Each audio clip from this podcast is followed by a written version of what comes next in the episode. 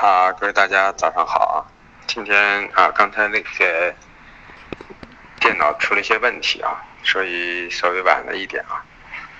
那个刚才突然停电啊，那个看一下那个行情啊。今天的行情呢，就是说应该是很多行情还是在区域之内啊。咱们先说农产品，农产品中呢啊，豆粕、菜粕啊，我还是维持原观点啊。豆粕、菜粕在十二号之前它不会大涨，因为十二号的这个呃种植面积的这个种种植的是呃这个单单产的这个收益情况，它对后面的影响很大啊。所以说，如果要是不及预期啊，直接就暴涨了啊，呃符合预期稍微略微过一点的，可能开盘先往下沉一下啊，那么沉完之后呢，再拉起来，不管是。符合和不符合，最终的结果我认为都是偏上啊，就是一个买入点的切入啊。呃，如果呢是不符合预期呢，就是先沉一下呢，啊，可以适当的买一些，那么拉起来再进。如果呃不符合预期呢，反而就比预想的产量要小呢。那么直接拉起来就可以一一步性建仓啊，因为就感觉市场可能应该是往上的一个格局就会逐渐加强，肯定先买豆粕啊，再买菜粕，菜粕是跟着豆粕走的。我们附近豆粕二两千八的附近啊，啊基本上是我们认为的一个低区啊，在这个位置呢，时间周期就是周四周五啊，就这一周，所以说十二号刚好周三啊，那么这样的话就是公布完就是周四周五。所以我们觉得这是一个符合的。那么中旅游豆油我也说过了啊，中旅游豆油呢，啊，当大家认为啊十月以后逐渐偏下的概率加大的时候呢，盘口呢期期已经第一波已经跌完了啊，那么中旅油跌了啊。呃，四百个点啊，豆油也跌了两百五十个点左右啊，将近三百个点。那么在这样的过程中呢啊，这按牛破比来，豆豆油和中榈油的一个比值来说呢啊，所以这两天豆油稍微涨得强一点，中榈油稍微弱一点啊。那么很多人在做这个油脂方面的一个套利的啊。那么个人还是倾向于中榈油呢，中线、短线呢，昨天就给大家说了啊，清掉，反上来继续空啊。那么第一个你想的第一个压力位啊。啊，就在啊五五五零一带啊，昨天给大家说过了。第二个压力位呢，在五千六百多啊，那么这两个位置，那么空呢可能是涨呢前期是买中旅油，跌呢也是空中旅油，豆油比它弱，但是豆油反过来呢下跌空间不大。当时豆油呢比它啊比它弱的时候呢，中旅油强，豆油弱的时候呢。它涨不过中石油，那么反过来下跌的过程中呢，它也跌不过中石油，这就说明中石油的活性比较大，投机力度更大，想象空间更大啊，就这么一个行情，啊，还是维持原观点，反弹做空中石油啊，目标看四千九啊，反过来豆油呢，下跌的空间呢就趋缓一些。啊，因为它跟涨的时候不凌厉，它跟跌也不会太凌厉，就这么一个情况，啊，所以说现在空呢，基本上反弹空中旅游要比空豆油安全，就像反过来跌下来买豆油比买啊买豆粕比买菜粕啊更加的安全流畅一些，这是关于豆粕和菜粕啊，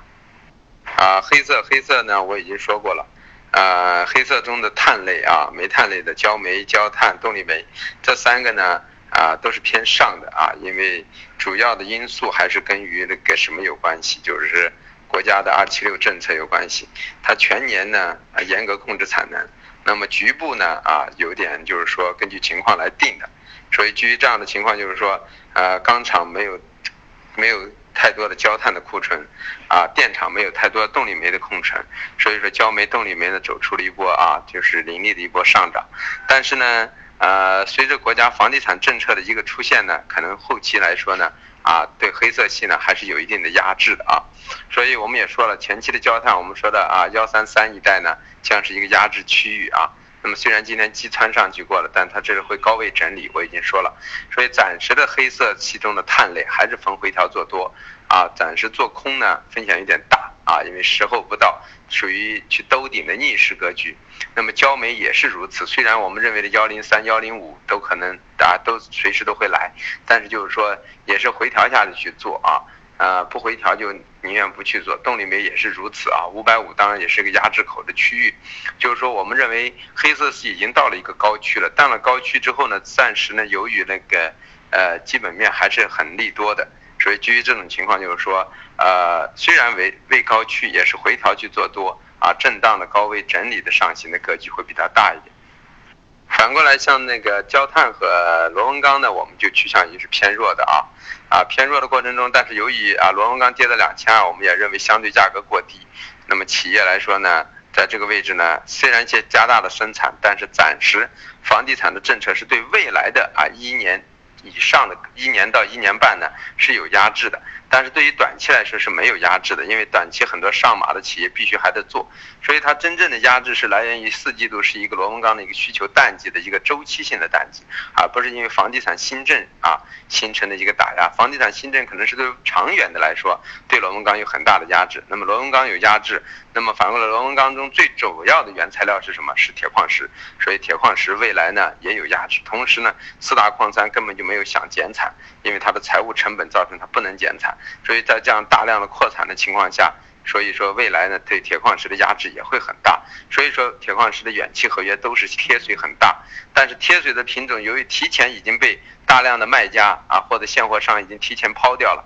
所以说造成结果就是说。啊，去做空呢就要谨慎性做空，所以我说的铁矿石是一个既可以做多又是又可以做空的品种啊。而煤呢是最好是回调做多。那么大家昨天也感觉到了，高开之后的跌下来，跌完之后最后尾盘全部收回来，那么就是低开做多的安全性完全大于做涨的安全性。反过来就是说，铁矿石是两头可以做，四零零、四零三、四零五区域做多啊，四二零、四二四左右平多见空这么一个格局。反而螺纹钢呢，两千二、两千二百三左右是一个低区，那么多少呢？两千三百五到两千三百八这块区域为一个高区，它形成这两块区域的一个震荡，所以还是呢，螺纹钢呢，由于基本面最终的结果是不好，所以相对价格太低，所以反上来也还是继续做空啊，这是黑色。那么说到有有色系里头，咱们已经说了啊，铜铜终于反上了，反到三二八偏上了啊，所以铜呢在这个位置呢观观察一两天，可以考虑随时去放空了啊。那么锌呢，由于昨天涨幅过大，我们说了，锌现在是一个所谓的一个啊大的一个所谓的四浪整理，那么现在四浪中它是一个很复杂的啊，现在可能才是一个四 B 浪的反弹，那么可能。今明两天上不去，可能就是一个四 C 浪的一个下跌，所以它还是一个复杂形态啊。所以在这样的情况下，就是锌呢啊也是可以去两头做的啊。我们觉得还是可以两头去做的啊。昨天的凌厉的上升和前两天在幺七九幺七幺八零一带让大家去做新的多头，那么现在到了幺八四幺八五，那么接近前期高点了，我们认为呢它可能又要走一个四 C 浪的下跌，那么就是可能又会下来这么一个格局，所以就可以做短空。呃，反过来镍呢，我们说了八万八万二是一个中轴啊，八万五八万六是一个啊上区，七万七七万六是一个下区。那么现在在这块震荡，那么格局也很难把握啊，能不做就先观望一下，除非到了一个相对的八万附近去做点多，上不去平一下，因为下去了止损空间也比较小，啊是这么一个情况。那么反过来那个铝呢啊。啊，这次是有点投机过度啊。虽然呢，暂时现货的减库存降低不如预期啊，啊，那降呃那个增加不如预期，但是啊，铝的涨幅，我个人认为还是有点过于投机了啊。所以在这样的过程直接冲到了这么高的区域呢，我是个人认为铝到这块区域呢，也适当的要啊做多要谨慎了，做空呢先观望一下啊，这么一个情况。所以我们昨天在破了啊破了幺七六以后呢，我们把铝呢啊。啊，破了幺二幺二幺二六之后呢，我们把铝进行减砍止损呢，就是有因素的，就是因为超出我们的预想值啊，是这么一个情况。啊，说到化工，化工里头的那个橡胶让我有点跌眼镜。啊，虽然我们预测的就是说一幺三八幺四零零零是一个压制区域，那么它昨天呢完全是增仓上行推上来的，其实基本面没有太大的变化。呃，十一月还是一个最大的交割，一月合约呢。虽然合约交割来说呢，啊，呃，量是比较小的，因为它是要用比较那个今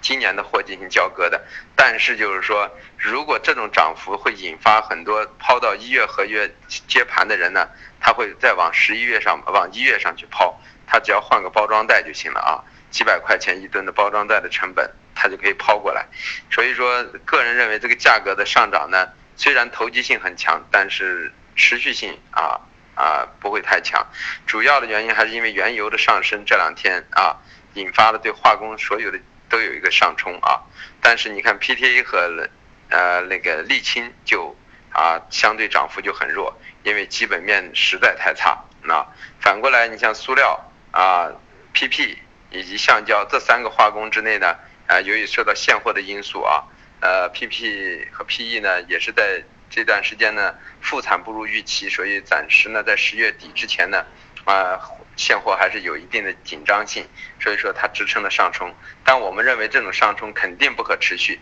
我们认为 PP 啊 PE 不至不具备啊在第四季度大幅上升的理由啊。即使原油上升，也不会影响它大幅上升的理由，因为未来肯定有啊呃很多复产的企业将将会出现。反过来，P P P 也是这样，虽然以全年都是需求均衡，但是四季度需求会更好，因为家电的行业的增加，但是也不具备啊在这个过程中这种大幅的拉升，只不过前期的贴水太大，我已经说过了，P P 由于贴水百分之十二到十五，所以说它有一个补贴水的过程，这。PP 呢啊上拉倒是可以接受的，但是在到这个位置已经进入百尺竿头了啊，随时面临的就是说一个休整了。那么空呢肯定是到反涵盖高点呢去空 PE 的安全性更高。虽然现在技术上是偏上的，但我们认为从基本面来说它也是不可持续的，它和橡胶都是一样。所以这两天化工呢完全是有很强的投机性的因素啊。那么软商品，软商品中呢我们说到棉花啊，棉花呢就是说。呃，前期我们认为是个五四浪的整理，然后接着是五第五浪的上升，那么它五四浪呢走的很简单，直接冲出了个五五浪。那么我们当时也说了，如果打到了幺三呀，打到了呃幺三七附近的话啊，幺四七附近的话，那么高点我们看到幺五八到一万六。那么现在它直接达到了多少一万五之后就冲击到了啊幺五八。那么在这个区域我们再观察一下，但是个人认为。啊，随着逐渐的推移啊，一万六左右呢，也就差不多了。一个是印度和中国即使减产也不会减太多，而美国是分产，呃，整个经济行业、服装行业并不景气，所以我们觉得不会支持棉花走出大幅上升的格局。所以，而且这个第第四浪的回调深度比较大。都达到零点六幺六幺八了，那么给大家已经说过，基于这种情况，我们认为这个五浪的上冲啊，应该是以失败告终，所以我们认为前期的高点幺六幺八零啊，将是一个很强的压制区域，所以短期之内呢，个人认为棉花呢可以在在这里啊进入进入一个它进入五浪之后的一个高位整理状态，可能是一个可以做双向单的一个时候啊。那么现在下面说一下价格啊，啊价格就是说啊豆粕压力位二八八四。二八五六，支撑位二八二九二八零幺，呃，菜粕压力位二幺八零二幺四九，压支撑位二幺二零二幺零零，呃，中铝油压力位五五四六五五幺二，支撑位五四五八五四二四，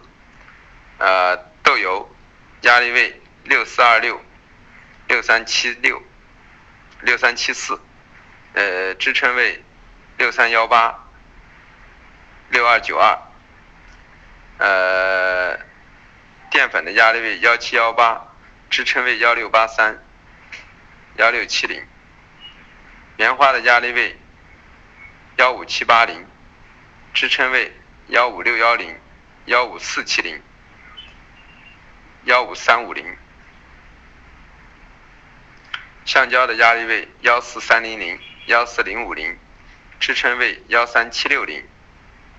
啊，塑料的压力位九三五零九二八零，支撑位九幺二零，啊，焦炭的压力位幺三五幺，啊幺三三五，支撑位幺三幺九幺三零六，焦煤的压力位幺零四五幺零四零，支撑位幺零幺八幺零零三。啊，铁矿石的压力位四二四四二零，支撑位四零九。啊，螺纹钢的压力位二三二零二三零幺，支撑位二二五五。铜的压力位三七九四零三七七七零，支撑位三七六零零。锌的压力位幺八四三零，支撑位幺八三二零幺。呃，镍的压力位八三零零零八二五零零，支撑位八幺三五零八零九零零。铝的压力位幺二八二零幺二七三零，支撑位幺二五幺零。